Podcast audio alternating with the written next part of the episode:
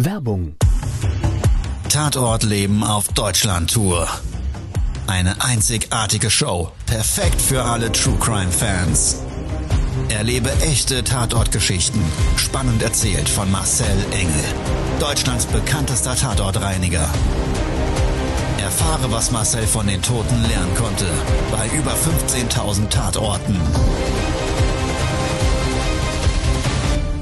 Tatort Leben live, auch in deiner Nähe.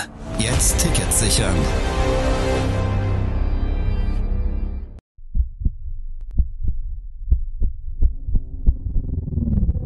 Todesursache.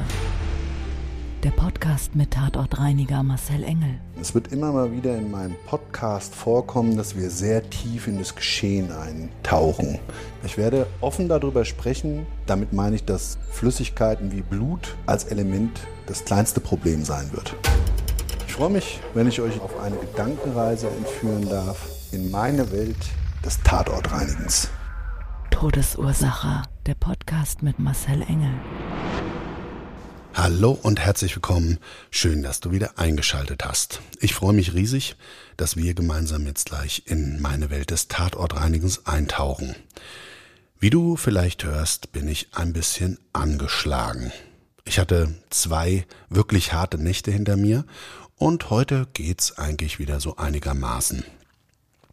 Und ich weiß nicht, wie es dir geht, aber für mich so gefühlt bin ich in den letzten zwölf bis 18 Monaten irgendwie häufiger krank gewesen oder angeschlagen wie in den zehn Jahren gesamteinheitlich zuvor. Und alle Leute, die ich frage, ja, die bestätigen mir so dieses Phänomen. Ich glaube, da sollten wir jetzt gar nicht nach der Ursache als solches suchen. Die könnte natürlich mit dem ganzen Pandemiegeschehen zusammenhängen. Aber ich glaube, was ein guter Fokus ist, wenn man sich im Moment einfach ja in, in der Selbstachtsamkeit fokussiert. Ja, also alles, was unser Immunsystem eben optimiert, zum Beispiel die Ernährung oder ja die Ruhephasen, die der Körper auch braucht. Und ich glaube, gerade da ist bei mir zumindestens ganz, ganz, ganz viel Luft nach oben noch möglich. Aber lass uns mal gemeinsam in eine Wochenreflexion gehen, ja zu den Geschehnissen aus der vermeintlichen Welt des Tatortreinigens. Ich würde ganz gerne mit dir mal in einen Fall von gestern einsteigen, und zwar vom 9.3.2023, circa 21 Uhr. Du hast es vielleicht schon in den Nachrichten gesehen oder im Radio gehört oder gelesen. In Hamburg hat ein vermeintlicher Attentäter ja mehrere Menschen getötet, viele schwer verletzt. Er ist als ehemaliges Gemeindemitglied der Zeugen Jehovas zu so einer Einrichtung gefahren, hat dann dort mit einer Schusswaffe die Scheibe zerschossen zum Gebäude, hat sich dadurch Zutritt verschafft und ist dann wohl ganz gezielt in diesem Gebäude herumgelaufen, um dort Menschen zu töten. Das ist zumindest so der aktuelle Stand der Ermittlungen und das ist wirklich ein ganz schlimmes und tragisches Ereignis. Ich kann immer wirklich nur sagen, wir sind, glaube ich, alle fassungslos und ja, mein Beileid allen denen, die dort geliebte Menschen verloren haben, Freunde, Verwandte, wie auch immer. Was ich gefragt wurde, ist, Marcel, sag mal, wie sehen denn solche Tatorte aus? Und ich muss gleich einwerfen, das ist jetzt natürlich hochspekulativ. Solche Geschehnisorte habe ich vielfach gesehen und nicht alle sind sich oder gleichen sich, aber es gibt natürlich schon so gewisse, ja, sichtbare Spuren, die könnten vielleicht auch in dem Fall bei diesem schrecklichen Attentat zutreffen.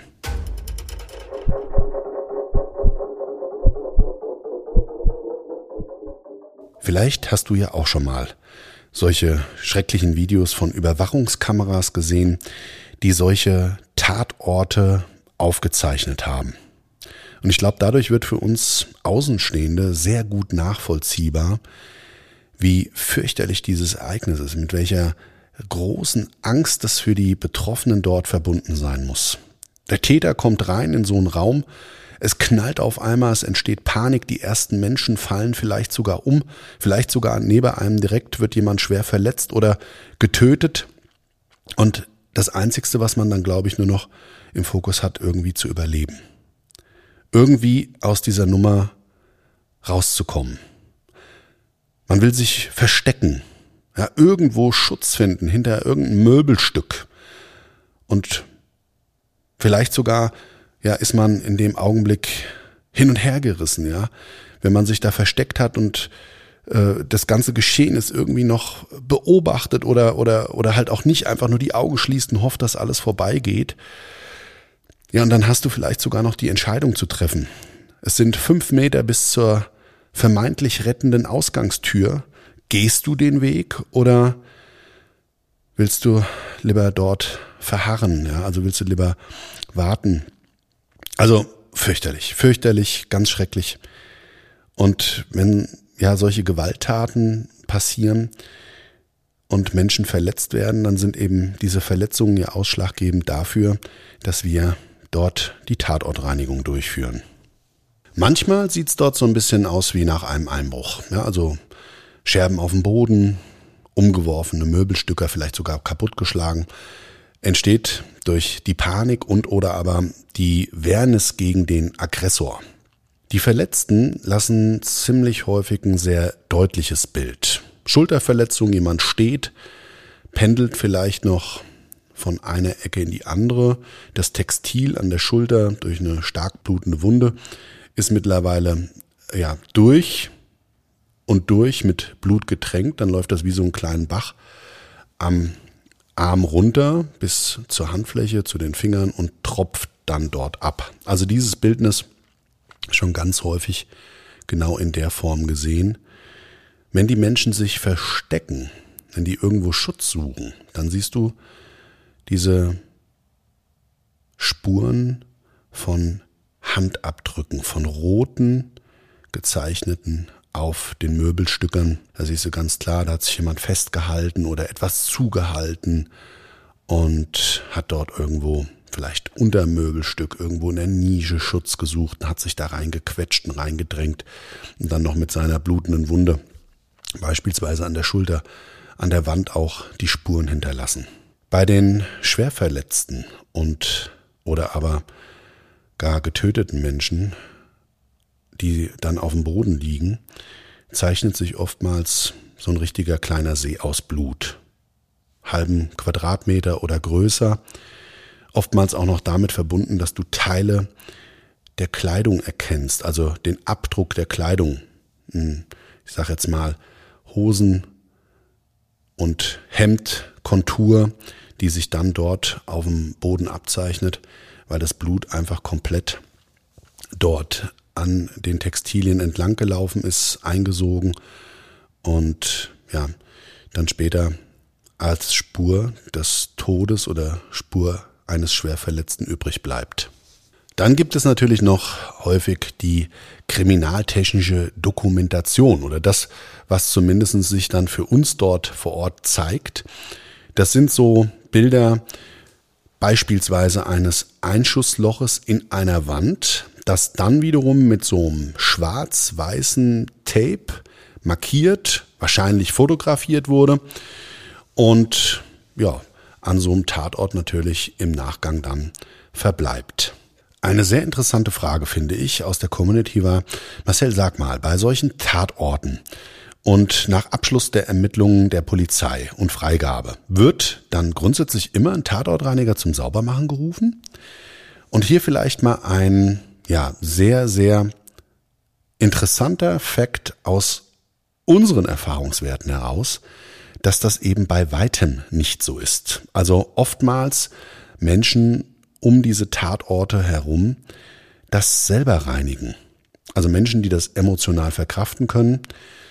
Das können sein Hausmeister, die normalen Reinigungsdienste und oder aber in manchen Fällen auch Freunde und Bekannte, Hinterbliebene sogar. Und wir wissen das deshalb, weil wir in Bezug auf unsere Produkte immer wieder mal dann gefragt werden, es ist das und das passiert und ich habe die und die Schwierigkeiten auf der und der Oberfläche mit dem Blut, um das nachhaltig wegzubekommen. Wie wende ich denn da das ein oder andere Produkt am besten an? Und deshalb wissen wir eben, dass diese Geschehnisorte oftmals durch Menschen gereinigt werden, die das für sich stemmen können, die das emotional verkraften können und mit sowas kein Problem haben. Eine schreckliche, grausame Tat, ein schrecklicher Tatortleben, der bei aller Härte, glaube ich, eines zeigt, wenn wir mal so in diese Opferrolle einsteigen und da eben unsere letzte Sekunde schlägt, dann glaube ich, macht's das denkenswert, wirklich sich immer wieder vor Augen zu halten, seine Zeit, die einem geschenkt ist, auf diesem Planeten bestmöglich zu nutzen.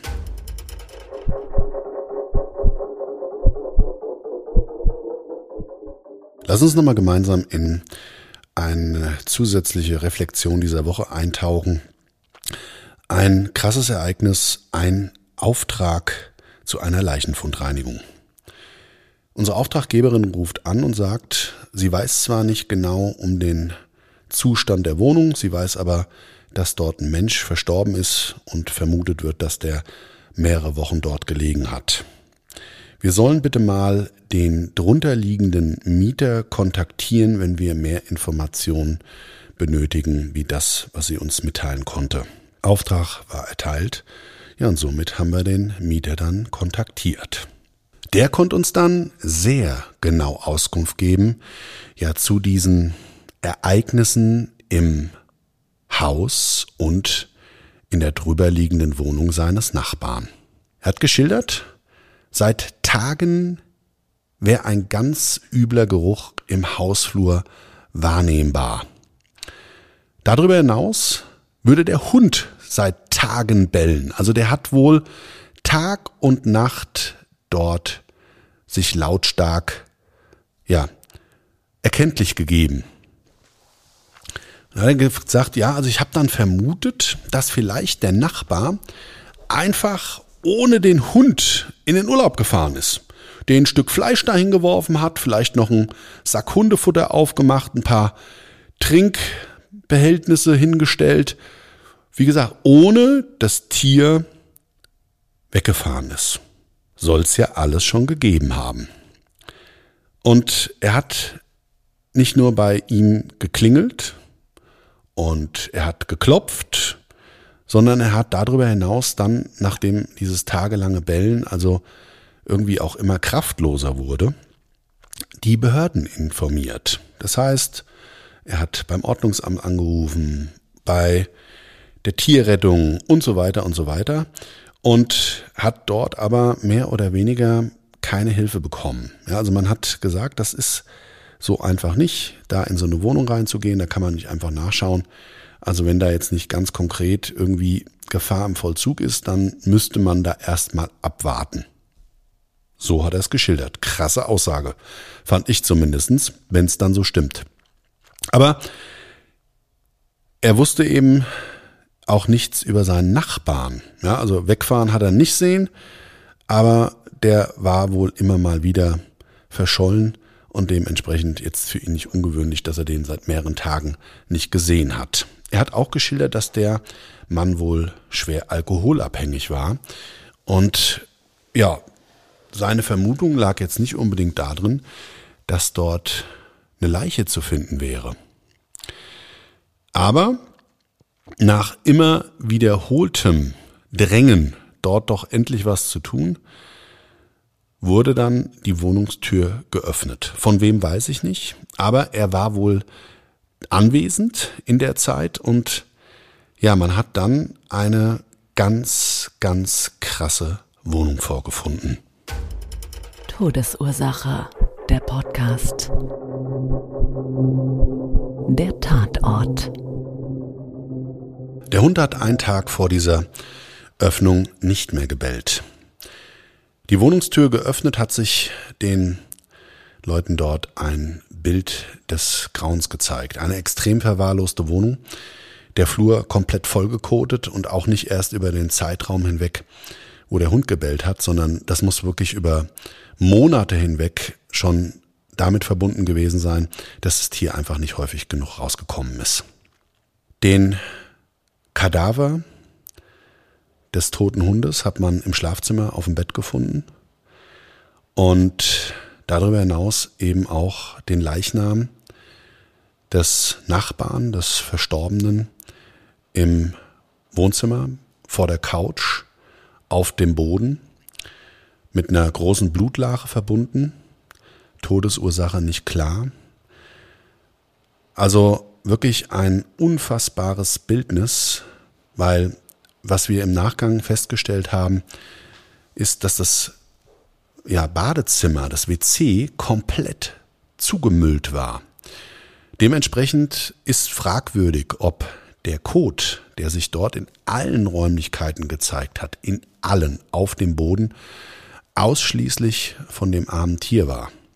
Der Verunreinigungsgrad schon erheblich, haben wir dann den Auftrag für diese Leichenfundreinigung, beziehungsweise in dem Fall ja von, von zwei Todesfällen sogar, inklusive schon mal einer ersten Grobreinigung der Räumlichkeiten bekommen und das dann auch durchgeführt. Ich wollte diesen Auftrag anfänglich selber fahren, aber wie gesagt, die Woche extrem angeschlagen, hat das dann ein Experte aus meinem Team gemacht. Und die Videos dazu, die sind schon echt krass. Also einen solchen Fall, wie gesagt, von der 1 bis 10, auch das hast du bestimmt schon mal bei mir gehört. Bei der 10 als Härtefall war das eine gute 8 und die Achter sind schon wirklich unfassbar. Ja, also auch dieses Geschehnis in der Reflexion dieser Woche mal wieder ein absoluter Härtefall. Und das war's dann aber auch schon für heute aus ja, dem Studio hier bei mir. Ich wünsche dir eine wunder wunderschöne Restwoche, eine ja, ansonsten vor allen Dingen gesunde Zeit und würde mich freuen, wenn du das nächste Mal wieder dabei bist. Bis dahin, ciao, dein Marcel. Das war's schon mit der neuen Folge von Todesursache, der Podcast mit Marcel Engel, Kopf einer eigenen Spezialreinheit und Tatortreiniger bei mehr als 12.000 Orten auf der ganzen Welt. Was kann Marcel für dich bereinigen? Jederzeit. Weltweit. Melde dich oder klick dich einfach mal durch auf marcelengel.com. Empathisch, tiefgründig, ehrlich. Todesursache lässt dich garantiert nicht kalt. Seid dabei. Ich freue mich. Abonniere die Staffel und du kommst für keine Folge zu spät.